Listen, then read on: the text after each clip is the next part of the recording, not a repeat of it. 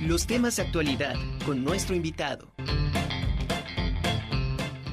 hoy tenemos un invitado al maestro y regidor Leobardo Rodríguez Juárez, quien nos va a contar, nos va a platicar sobre la importancia de tener una política inclusive en las juntas auxiliares.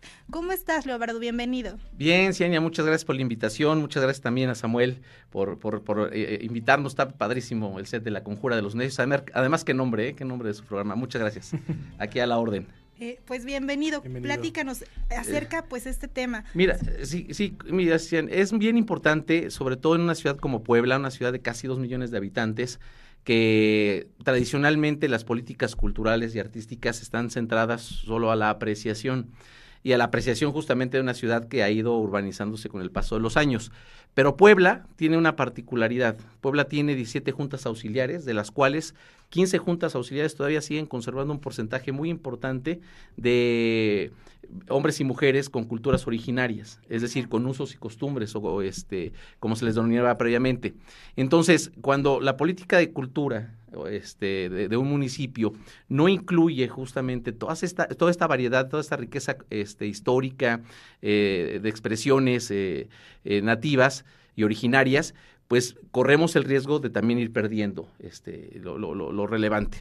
Eh, regularmente los poblanos nos estamos muy, muy enfocados a que somos ciudad patrimonio cultural de la humanidad, ¿no? que, somos ciudad del diseño y tenemos diversos reconocimientos, pero es importante ir este, recuperando este, a estos grupos, insisto, sí en la parte de la apreciación, pero también en la parte de la producción no existe hasta ahora y por eso el debate tan abierto es cómo vamos a ir a buscar a los jóvenes, a los niños este, de las juntas auxiliares, que muchas veces eh, para que visiten el centro de la ciudad pasan muchos años. hemos platicado con jóvenes que de 16, 17 años que han venido a Puebla, a Puebla Centro, ellos le dicen así, este, dos o tres veces en su vida.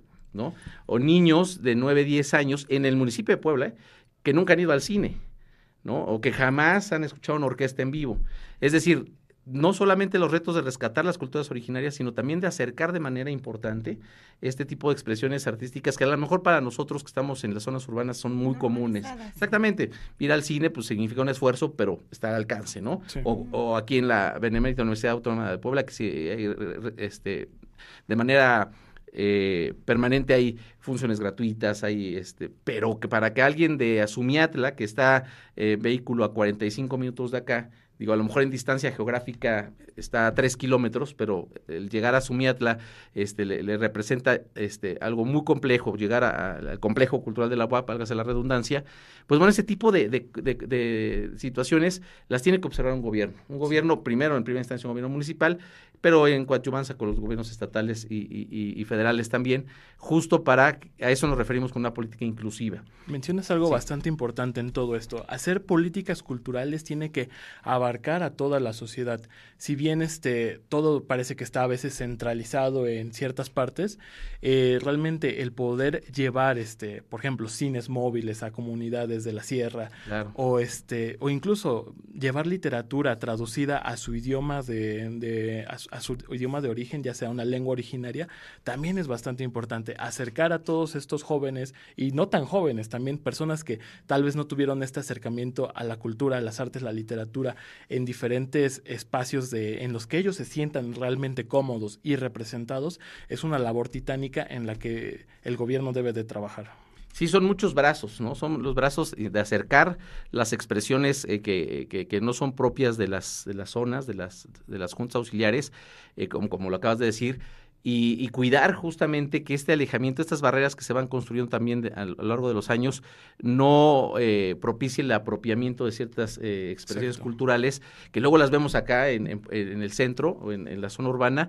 y nos maravillan y realmente no estamos detonando. El año pasado México eh, albergó la reunión internacional de algo que se denomina Mundial Culto, que es este también es un foro de discusión permanente en, las Naciones Unidas y, de ver cómo iban los objetivos De Desarrollo Sostenible con este tema.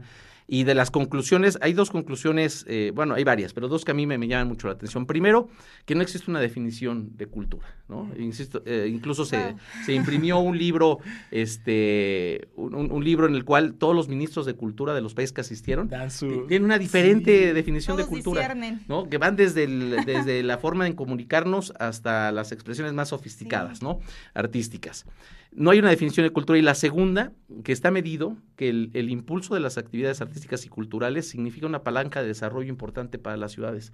Las, ciudades que se han comprometido en el mundo a impulsar este, el desarrollo económico ligado al arte y a la cultura originaria, originaria han este, logrado un, este, desarrollo superior a otros que no lo han hecho. Entonces, creo que ahí está una, una buena este, palanca de oportunidad. Y el otro tiene que ver con justicia social. Insisto, los, avances que ha tenido el mundo, los avances que ha tenido el hombre en la generación de expresiones artísticas y culturales, tienen que estar al alcance de todos. Porque no podemos eh, aspirar a ser una sociedad que se precia de ser...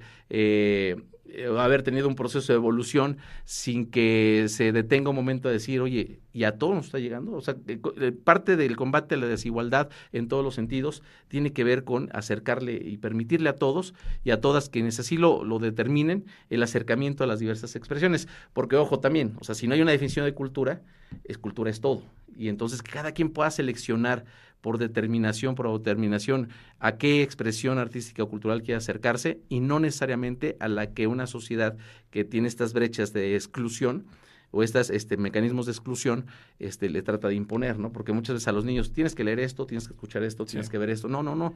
Demos la oportunidad a todos y a todas que, se acerquen a lo que realmente les pueda gustar e interesar. Yo me acuerdo muchas veces cuando éramos pequeños que nos aventaban el libro del Quijote y decías, ay, mil páginas de niño a los... Te vacunaban contra la lectura, no volvías a ocupar. Jamás en la vida querías volver a leer o, por ejemplo, te ponían a Gabriel García Márquez para entender todo, un fenómeno que además ni siquiera es... Si algunos seguimos sin entenderlo, a, nuestros años, imagínense los niños que los pongan a leer los... Bueno, García Márquez este, y El Quijote, que hay versiones para niños, pero hay, bueno, hasta hace 15, 20 años, estos son muy jóvenes, pero en las escuelas, en las primarias, en las secundarias, nos eh, dejaban leer a los clásicos clásicos, ¿no? la Divina Comedia, que digo, con todo respeto, quien salvó, este, exactamente, los más este, eh, interesados leen la Divina Comedia en su versión original, ¿no? Es decir, sí, sí eh, hemos avanzado mucho a nivel general, a nivel país, a nivel Estado incluso, eh, pero nos falta todavía este, ir un poquito más allá y, y hay muchos pendientes. Y lo importante es entender que la cultura no tiene que ser un, tampoco un mecanismo de vacunación contra la cultura, ¿no? Si tú a un niño de este, una colonia popular o de una este, zona eh, rural del municipio de Puebla, pones a escuchar un clásico, este, el, que quieran, sin, sin una explicación, sin un contexto, sin un, eh, un, intento por, por, por, mostrarles lo, lo, que significa apreciar este, este tipo de música, los vamos a vacunar. Exacto. Y no, eh, entonces no van a volver a escucharlo jamás, ¿no? Y es ahí donde las culturas eh, que se difunden con mayor rapidez nos van ganando también la partida algunos que tenemos algunas preferencias particulares, ¿no? Pero has tocado el tema muy importante tal vez, que el desarrollo también de las políticas culturales que hemos tenido tal vez en los últimos 23 años, iniciando este, este siglo, este realmente han tenido un avance significativo porque estudiando también cuestiones de cultura de los 80, de los 70, eran casi nulas. O sea, veías este, los apartados de cultura de los gobiernos y eran más una posición decorativa de lo que querían hacer, pero no había realmente un desarrollo y un sustento de investigación para poder llevarlas a cabo. Una planeación sobre todo, porque además no había como tanta especialización sobre el tema y solamente siempre lamentablemente hemos minimizado el tema cultural, ¿no? Siempre sí. de, ah, sí, vamos a, dedicarle más tiempo a, otros temas, pero cultura luego lo vemos. Entonces, esto ha habido como mucho rezago, ha sido un maltrato en general y creo que el, el tema que tocas ahora es sobre esta brecha existente, o sea, la cultura y, y, y, puedo entender el tema de que no haya una definición totalmente acotada debido a que lo abarca muchas cosas, muchos temas, todo, y entonces vivimos en un universo en el que realmente la apreciación cultural que yo tengo tal vez no es la misma que tú y, y, además significa bastante porque bien señalas, pues hay mucha brecha que acotar en temas, por ejemplo, de lo de las juntas auxiliares, de las 17 juntas auxiliares. Este, el tema que señalabas tú también sobre el tema de eh, las diferentes lenguas las etnias que existen dentro de la misma ciudad. Entonces es un tema bastante complejo y, sin embargo es algo que se tiene que trabajar y buscar el acercamiento de, del todo, ¿no?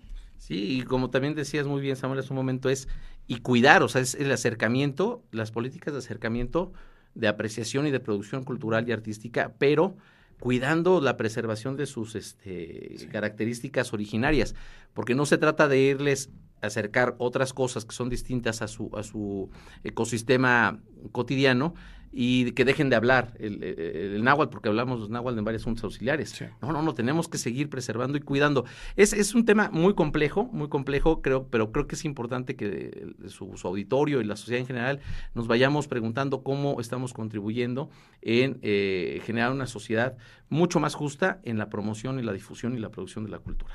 Exacto, tenemos que llegar a un punto también en el que las artes puedan llegar a ser democratizadas. Así es. O sea, ya debemos también de dejar ver este las grandes obras de arte que no están al alcance del pueblo. Realmente la labor que se puede hacer, que podemos llevar a los estudiantes desde primaria a los museos, que puedan tener entradas de forma accesible, es algo es algo imperdible, es algo realmente eh, llenador en la formación de cualquier niño que, que, esto no es un tema de élites, la acabas de dar en el punto. Durante muchos años, siglos, durante la cultura de la humanidad hemos generado que es que escuchar a, a Bach, a Chopin es un tema de los más iluminados y no es cierto. Ese es un tema que tiene que estar al acceso de todos, democratizarlo, ponerlo al alcance de, de, los que menos tienen y es la única forma en la que vamos a ir construyendo desarrollo sostenible. Le diste en el punto, es eso. No es un tema de élite, es un tema que tenemos que masificar. Sí, totalmente de acuerdo. Ahí se ve entonces lo que queremos hacer con la, la, búsqueda de la inclusión falta mucho, pero tenemos que eh, seguir dando la batalla. Y bueno, ya, nunca va a ocurrir. Sí, totalmente, ya se está dando el avance y, es, y, hay que continuarlo para que esto siga así y logremos disminuir esta brecha. Y como tú dices, o sea, aquí tenemos muchísima cultura, tenemos, tenemos museos accesibles y siempre vemos a estos museos grandes de Europa, al Museo de Louvre, Prado y todo. Sin embargo, tenemos, yo creo que eh, eh, también la Ciudad de México tiene grandes museos, entonces hay que aprovechar y no huir de la cultura y no creer que eso no es para nosotros. Es, que desde, para ir cerrando, porque sé que ustedes eh, andan corriendo siempre, pero desde que te ponen una puerta en el auditorio, en el museo, ya hay una barrera de entrada.